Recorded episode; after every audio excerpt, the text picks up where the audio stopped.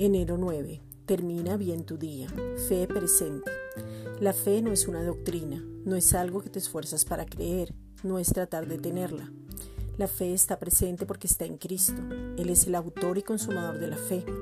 Al poner los ojos en Jesucristo, en la fe y al saber que Él mismo colocó la fe salvadora para creer y que nos dio la misma medida de fe a todos, es cuando sabemos que la fe es una persona que nos habita.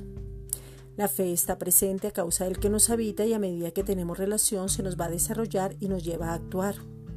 Esa fe presente nos lleva a manifestar todo el fruto del Espíritu Santo, a vivir conforme al propósito establecido, a desarrollar y completar la visión que el Padre ya ha hablado a cada uno.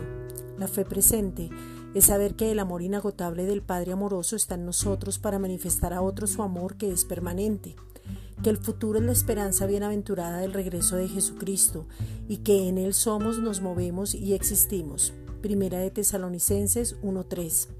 Acordándonos sin cesar delante del Dios y Padre nuestro la obra de vuestra fe, del trabajo de vuestro amor y de vuestra constancia en la esperanza en nuestro Señor Jesucristo. Esta es una reflexión dada por la Iglesia Gracia y Justicia.